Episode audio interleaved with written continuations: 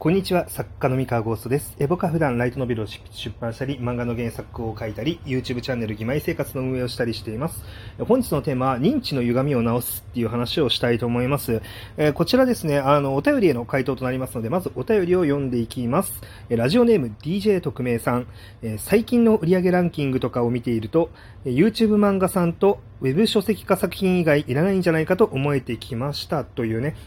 はい、えー、こういう、えー、お便りでございました。で、えー、まあちょっとね、何か質問を投げてきているのとはちょっと違いそうな雰囲気の お便りなんですけど、まあ、何かしらこう、悩みというか、まあ思うところがあるからこそ、まあこういうメッセージをね、えー、投げてきてるんだろうなと思ったので、まあこれに対して、ちょっと自分なりに、まあ解釈しつつ、ちょっとお話をしていこうかなと思ってまして、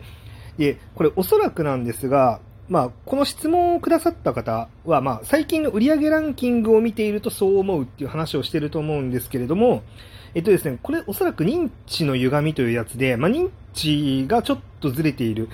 かなって思うんで、これはずれているというよりか、なんだろうな、うん、多分意識的にではなく無意識的にだとは思うんですけれども、なんだろう、ちょっと、あえてそういう捉え方を自分でしているっていう風に見えます。えー、っていうのはですね、あの、まあ、結局、その、ウェブ書籍化作品だったり、YouTube 漫画さん以外いらないんじゃないかって思えてきたっていうのは、えっと、まあ、ご本人が思っているだけだと思うんですね。で、あの、世の中全体がそう思っているわけではないし、出版業界がそう思っているわけではないんですよ。で、これはもう本当に、その、起きてる事象に対して、この質問をくれた方、まあ、DJ 特命さんですね。が、えー、そう思っているっていうだけの話なんですよね。で、えもっと言うと、このお便りのにある、あの、含まれている情報というか、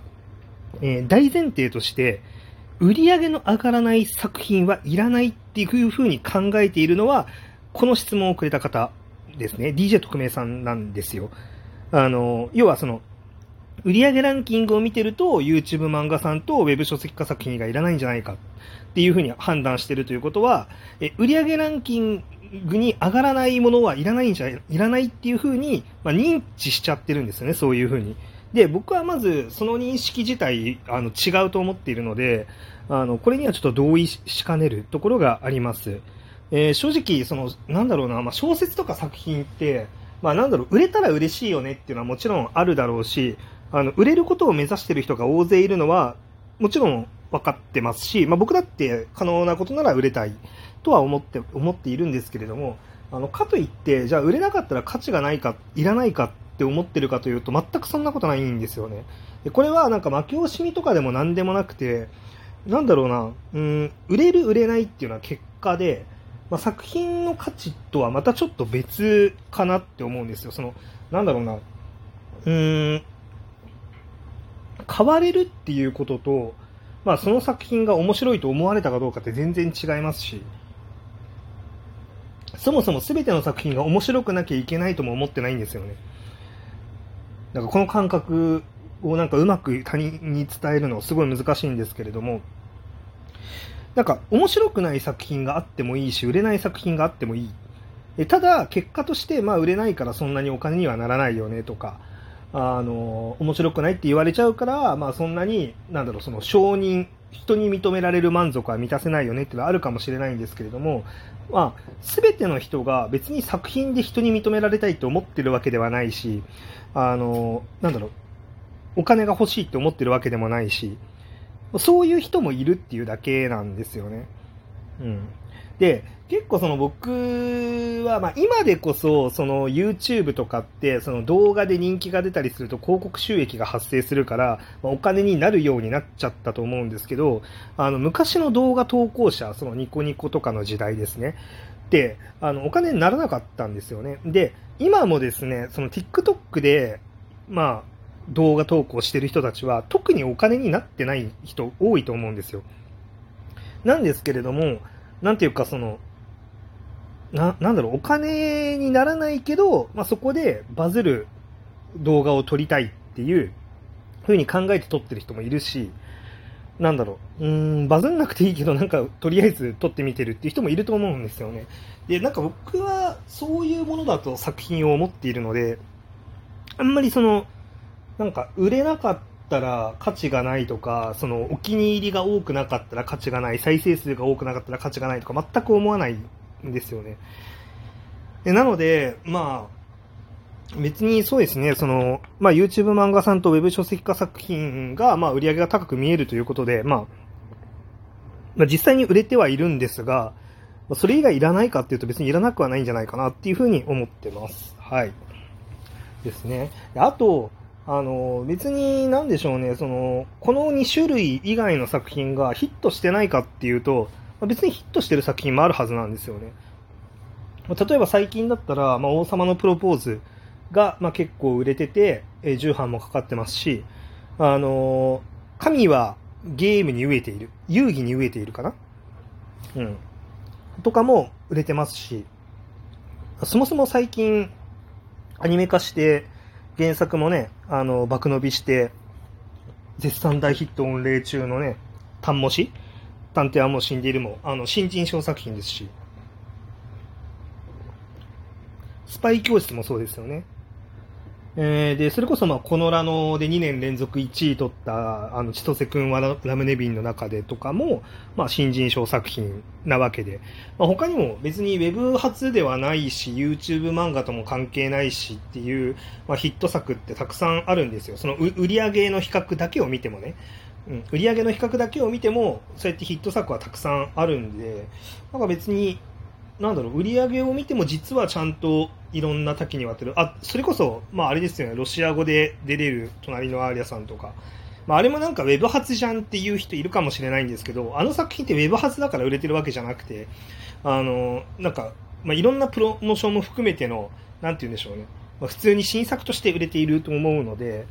なんていうか、うーん、まあ難しいんですけど、なんか、うーん、まあ、売り上げだけ見ても、別にそういう、それ、それだけが売れてる、その、おっしゃられる2つの傾向だけが売れているようにも見えないので、まあ、そこは多分それだけが売れてるように見えるフィルターが多分かかっているかなっていうふうに思いますね。で、あともう一つなんですが、その、初動が出やすいっていうことと売れてる売れてないっていうことは全然違うことだっていうのも一応押さえておいてもいい気がしていて、その売上ランキングって、まあ、おそらく、まあ、オリコンだったりとか、えー、ポスだったりとか、うーん、ツタヤだったりとか、まあ、アマゾンでも何でもいいんですけど、おそらく、その、こういうランキングが見えるものっていうのを観測して、まあ、それで判断してらっしゃると思うんですけれども、今ってそこであんまり見えてこないことの方が多いんですね。例えばその、じゃあ電撃文庫のあの2番目彼女っていう作品があるんですけど、あの私2番目でもいいよねだったかな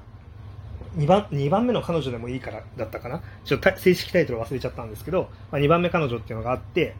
でこの作品ってその電子書籍でだいぶ長らくランキング上だったりとかして、まあ、かなり売れてたと。で、紙の売り上げを織り込んでだけ見たら、そんなに伸びてないように見えるかもしれないけど、あの電子書籍の売り上げも含めると、まあ、結構売れてたりするわけですよ。で今の時代ってなんかこう、電子書籍の売り上げとかもあって、それって織り込んで見えてこなかったりするので、なんていうか、その、あんまり、あの、ランキング、一つのランキング、二つのランキングぐらいを、なんか、見たからといって、実は正確な売り上げってわからないんですよね。で、しかも、初動しかわかんない。基本的に。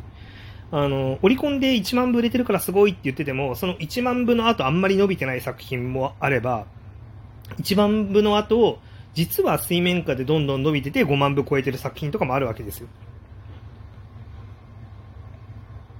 で、まあ、それを知ってるのは営業データというか、その売上のデータを持ってる出版社だけ、まあ、出版社と卸だけですね。あの正確なところは外部にいる作家では、あの、多分取得できない、うん、数字になるので、実はっていうのがあって、で、あの、ウェブ発だったりとか、まあ、YouTube 漫画みたいな、あの、外側にバックボーンを持っている作品っていうのは初動が出やすいんですね。もちろん、その、その作品がどんな作品なのかを分か分かられてるんで、その広い人に。で、ある程度ファンも掴んでいるから、まあ、初動で買ってくれやすいっていう特徴はあるんですけど、えその後伸びていくかどうかは、まあ、その後の、なんていうか、その、口コミだったりとか、あとは、なんだろう、初見で、初見の人だけど買いたいっていう人がどれだけ多いパッケージだったり作品だったりしたのかとか、まあなんかいろんな要素の複合で、えー、変わってくるので、意外とこう、もともと人気あったから初動は出たけれども、あの意外と伸びなかったっていう作品もありますありますし、まあ、逆もしっかりですね。なんか最初あんまり売れてないなって思ってたけど、あの、じーっと見てたら気づいたらめちゃめちゃ売れてるみたいなものもあるので、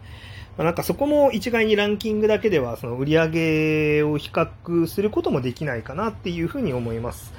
なので、えー、まあ、まず、その、そもそもとして、えー、売り上げがなかったら価値がないっていう考え方自体が、個人的にはあのちょっとずずれているというかあのあんまりそう考えない方が健全かなっていうふうに思うっていうのが一つとあの売上のことを考えるにしてもそのなんか売上ランキングっていうのが全て正しいものを反映されしているとは限らないのであんまり売上ランキングに、まあ、影響されすぎるのもまあ良くないんじゃないかなっていうふうには思ってますね。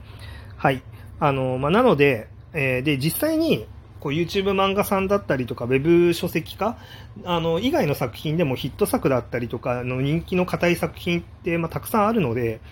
あのなんていうか、うーん、まあ、特別そういう風に見ちゃってるのは自分自身だっていう風に思って、なんか、そうじゃない見方っていうのを、その見え方を変えようっていう風にやると、またなんか、希望も見えてくるんじゃないかなっていう風にま感じております。まあ、こうね、あのー、まあ、どんな方なのかっていうのはちょっとわからないんですけれども、まあ、僕にギリ、ギリ言えるのは、まあ、これぐらいかなというふうに思います。はい、参考になりましたし、なったのであれば幸いでございます。なりましたでしょうかはい、今日の話は以上です。それでは。